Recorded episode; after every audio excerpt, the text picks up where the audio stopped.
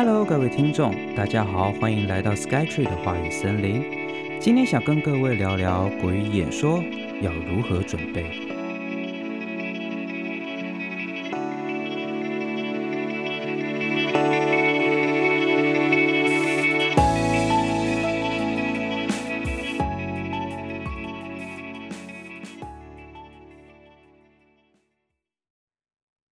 对于国语演说，各位的印象是什么呢？说话说得很矫情，还是要在短时间内把内容全部写出来很困难？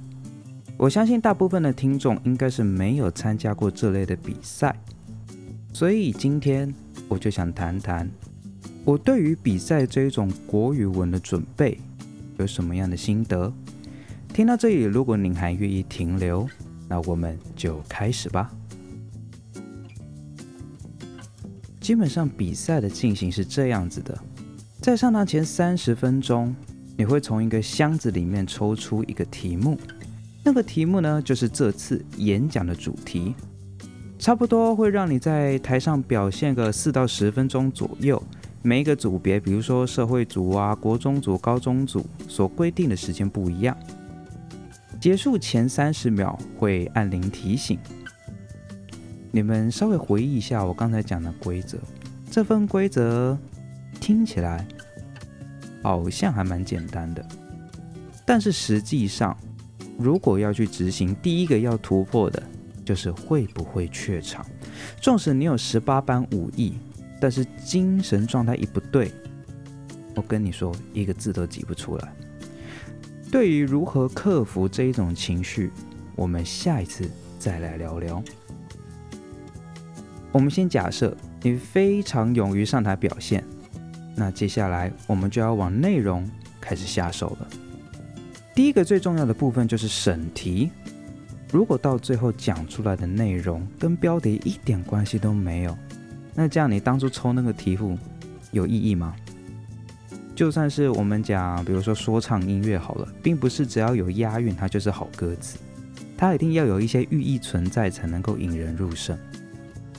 我先举个最简单的例子，如果题目说我最喜欢吃的东西，你能够说巧克力，那其实还有香蕉啦，还有芭乐哦。我跟你说，我还很喜欢吃苹果，不行这样子。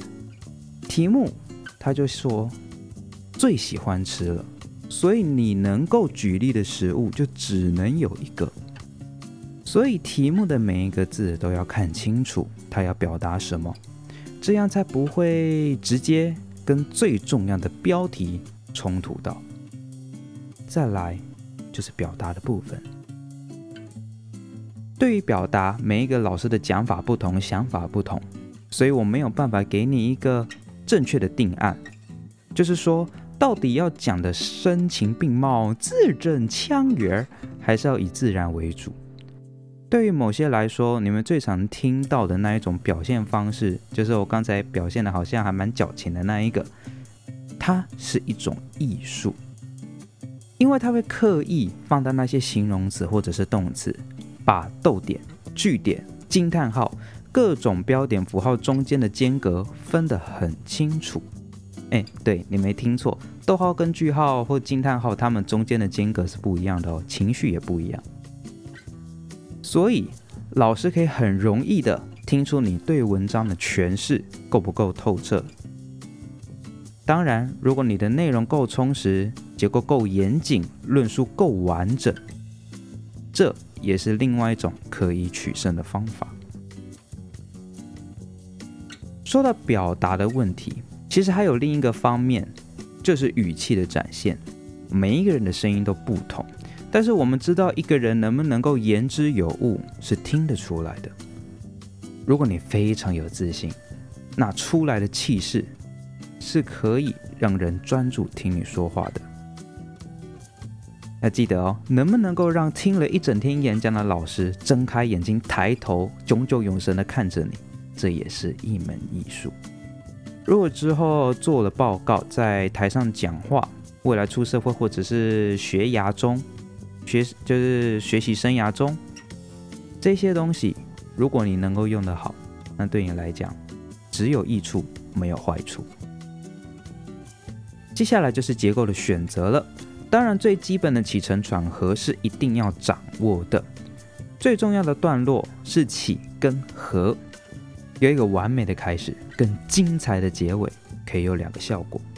完美的开始可以勾起评审老师的好奇心，让他们可以有精神继续听下去。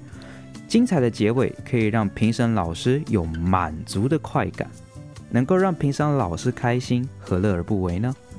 所以我通常会建议开头跟结尾要写成逐字稿，这样子可以有效的减少赘字，还有用字也会更为精准。当然啦，中间的内文也有一些小地方要注意，不能够偏离开头的论述。我们假设一个辩论比赛好了，它的最大的忌讳也是。论述前后矛盾，这个要非常非常重要，所以要记得。还有转折的部分必须要明显，这样子你才你的内容才会有张力。如果是比较感性的题目，就可以用物是人非、借物思念这种方式，你会比较容易下手。如果是较为理性的题目，你可以利用批判性思考的精神。把这件事所产生的反思，还有你支持的论点，更多的展现出来。在最后，我们要讨论的就是内容要怎么写。内容的探讨呢，我们可以分成三类。第一类就是要不要引入名言佳句。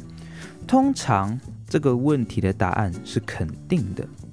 因为引经据典可以让文章的结构更饱满，有前人论述的加持，你的内容会更加稳固。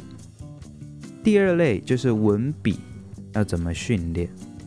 我的建议是多看别人写的文章，多看一些散文啊，或者是其实你们的课本也很够，开始去模仿他们的写作风格，或者是了解一下他遇到某一件事情。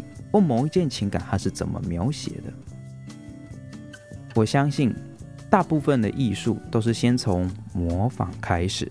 如果之后能够融会贯通成你的东西，那这样对未来也有帮助，而且也可以顺便补充名言佳句，岂不美哉？第三类就是要如何举例。那当然，如果你的演讲内容需要举例的话。举例又分成两个部分，一个是自身的例子，另一个是别人的例子。通常我会建议自身的例子跟别人的都要，但是尽量以别人的为主，这样子会让评审老师觉得你有观察的能力。